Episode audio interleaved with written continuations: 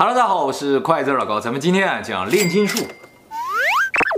喜欢，喜欢。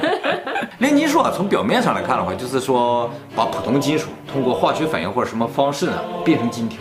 那感觉上啊，就是一帮穷人想出来的招儿。但其实并不是这样的。炼金术呢，实质上是一种哲学思想，它就是要把没有价值的东西变成有价值的东西，不限于普通金属变成金条。还有什么呢？就是比如说能炼出来这个长生不老药，这也属于炼金术。又或者呢，就是把没有生命的东西变成有生命的。整体来说，就是什么呢？就是无所不能。那么刚才说的这几种炼金术里边，有把普通金属变成金条的这种啊，属于最低档。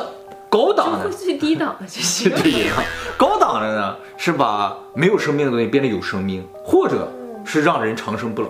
所以高等的炼金术士就是永生不死，低等的就只能炼成金条，这个他还是会死的。有再多的钱也没有用。对对对啊，哎，有很多的钱，可是你会有生老病死那一天。嗯，还有就是你不会死，可是很穷，你要哪个？我可能选择长生不老，可能很穷吧。不过你也看有多穷。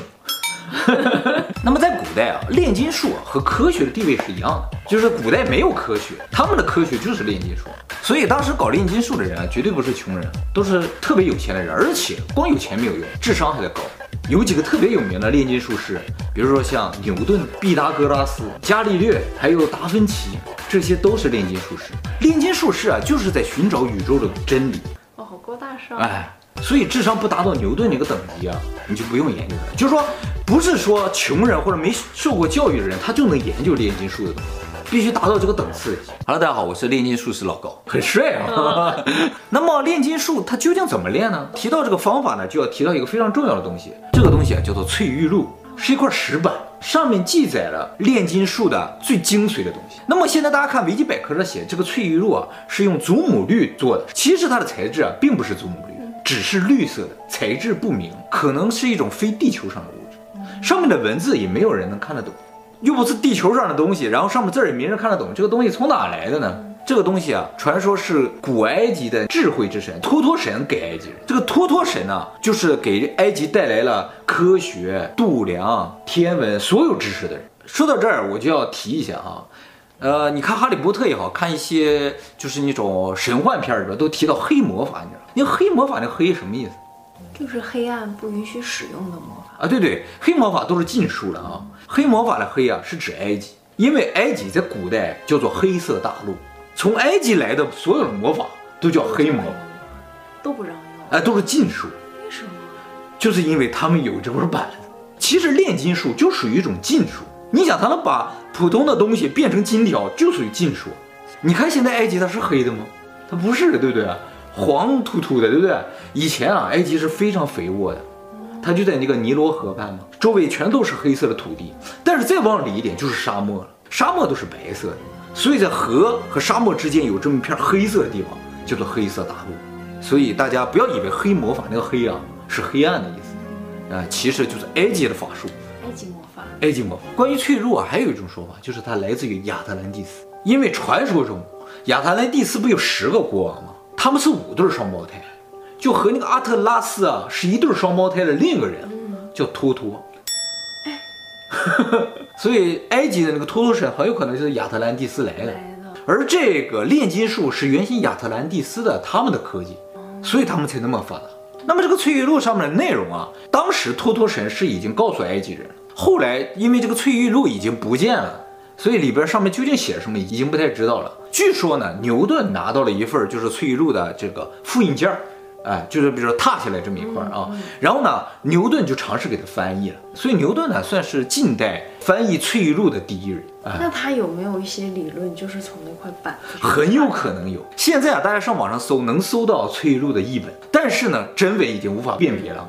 但是我看到了一份啊，就是普遍的学者都认为这个有可能是真的。第一句话就是他说，这个世界不论大小，还有上下的所有的东西，其实都是一样的。什么意思呢？就是说你看那个原子啊，一个原子核，一个电子在这狂转啊，其实就跟我们宇宙的所有东西组成是一样的。太阳周围地球的狂转，它要表达的意思呢，可能就是你小到原子，大到宇宙，其实都是一个东西。接下来呢又说了一堆特别深奥的话，就完全无法理解，无法理解，我也无法理解啊。可能这个脆弱上就要说明，你要尝试了解宇宙的话，你就可以从最小的东西可以了解，因为它们都是一样的。而且他这句话也能表明什么？就是说我们人也好，石头也好，其实都是用同样的东西组成的，所以我们都是一样的。那么这句话为什么就成为炼金术的这个精髓了呢？因为炼金术的本源思想就是，既然金子和铁没有区别，那么为什么不能用铁炼成金呢？嗯嗯，其实就是可以。嗯，那我就不用付金子，我就付铁就可以了。对，那问你个问题，那为什么金子现在这么值钱？很多人说金子之所以值钱，就是因为它少。而且呢，有很高的工业价值。这工业价值啊，首先在古代它就没用，古代根本连电器都没有，它要什么导体？其实我觉得人之所以喜欢金子，倒不是因为它有这个价值那个价值，只是因为我们基因里边就有对金子的喜爱，这就来自于阿努纳奇。国内大妈们肯定都是阿努纳奇，中国大妈绝对是阿努纳奇的直系。那么这个脆弱这个东西现在已经不见了，所以呢，具体的炼金的方法也就没人知道了。其实贤者之石啊，是传说中存在的一种物质，它呢不是块石头，在不同的宗教或者不同的国家，这个说法是不一样的。有的说是液体的，有的说呢是粉末的，有的说真的是块石头。在中国呢，呃，就是那个金丹，道士炼出那个金丹，还有那个太上老君葫芦那个金丹，那个就是贤者之石。后羿吃的那个丹，就吃完之后就能变成神仙，那个就是贤者之石。贤者之石呢，就能把铁变成金。而且呢，它本身就能长生不老。换句话说，贤者之石就能实现你所有的愿望。如果贤者之石是屎，你吃吗？贤者之石呗，那得看贤者是谁了。在西方的宗教文献里记载当中，就说你得到贤者之石之后，你可以命令所有的天使。为什么你总跟屎扯？炼金术啊，就是在寻找或者制造贤者之石。那么我们以前狮人面像的影片里面提到说，在那个狮子爪子下面有了那个东西，你就成神了。炼金术这个事儿，既然是这么强大的一件事情的话，那它的所有的实验都必须得秘密的进行。你有一天真的炼成金条了，你也不能让人知道，因为你要让人知道的话，那有权有势的人肯定给你抓去，让你天天练。可是他们本身不就是有权有势的人吗？我是说长生不老吧，这事儿你让别人知道了怎么行？坏人他就给你抓去了，哎，给我一颗。我要长生不老，那不就完了吗？所以啊，炼金术士的所有的记录也好，实验的笔记啊，都是用密文写的。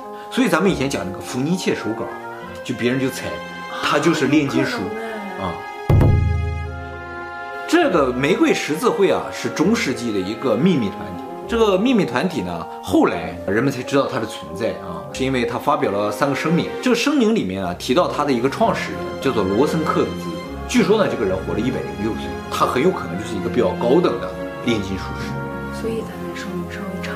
对，啊，那我太奶有可能是炼金术士啊，他寿命长啊，也一百来岁呢，是吧？那日本好多炼金术师。后来有人说啊，这个玫瑰十字团的一个分支就形成了现在的共济会，所以共济会很有可能和这个炼金术啊有很大的关系。共济会里面有很多的科学家。像那个特斯拉呀，什么都说是共济会的，对吧？反正这种神秘的事儿，肯定都能扯上共济会。这个荷蒙库鲁兹就叫人工生命，就是通过化学反应来制造出人来。怎么造呢？是有方法的。是在这个烧瓶中啊，放入人类的精液，加入各种草药、马粪，密封起来，通过马粪的发酵作用呢，来进行保温。经过四十天后，烧瓶中呢就会出现透明的、具有人形的物体。真的？但是此时它因为还没有肉体。需要加入活人的血液，并且在四十个星期里保持马的胎内温度进行培养。在这段时间内呢，每天都要保证加入新鲜的血液。如果把它从烧瓶里面拿出来，或者停止加入新鲜血液的供应，它就会立刻死亡。完成这一个过程之后，就能产生一个婴儿，一个完美的生命。试试啊，下期就做这个呀。啊？那么历史上呢，有一个人说他成功培养出了一个人工生命。这个人呢叫帕拉塞尔斯，他是个瑞士的炼金术师。他的全名呢叫做菲利普斯·奥里欧勒斯·德奥弗拉斯特·伯姆巴斯茨·冯·霍恩海姆，跟他本名一点关系都没有。这个人其实不是什么巫师，也不是什么。他是一个对现代医学有巨大贡献的人，所以他说他造出来的人工生命啊，可信度还是蛮高的。那么炼金术呢，现代科学家也在研究啊，日本呢就在研究。日本有很多核电厂，核电厂有一个非常严重的问题，就是核废料的问题。这个核废料要自然分解的话，得六百五十万年。如果能够把核废料通过核裂变的方式把它变成金，那这个核能就狠了。核能正常的情况还能发电，剩下的废料还能变成金条，岂不是很好？哎，日本科学家现在就得研究这事，他们觉得是绝对有可能，就是能够把垃圾都变成金条，岂不是很爽？但其实说实话，这个油啊，它也是稀有资源，你把它都炼成金条了，那核没有了，那我们核能就没有了，只能又用核聚变了。说就是炼油术。所以从本质上而言，炼金术就是代表人类潜意识里边追求的一种东西，在任何时代都有。所以在中世纪的时候，炼金术士是被号称是当时人们最想成为的职业第一名，人人都想成为炼金术师，跟现在的 YouTuber 一样啊。对对对。那么日本呢，现在做了一个调查，叫小学生最想成为的职业排名，男孩子的第一名是足球运动员，第二名是棒球运动员。YouTuber 呢排在第六名，还比我想的要靠后。前几天看电视，好像第一名、第二名就是。对对对，现在越来越靠前，嗯、估计明年这个数值一出来，第一名就是 YouTuber。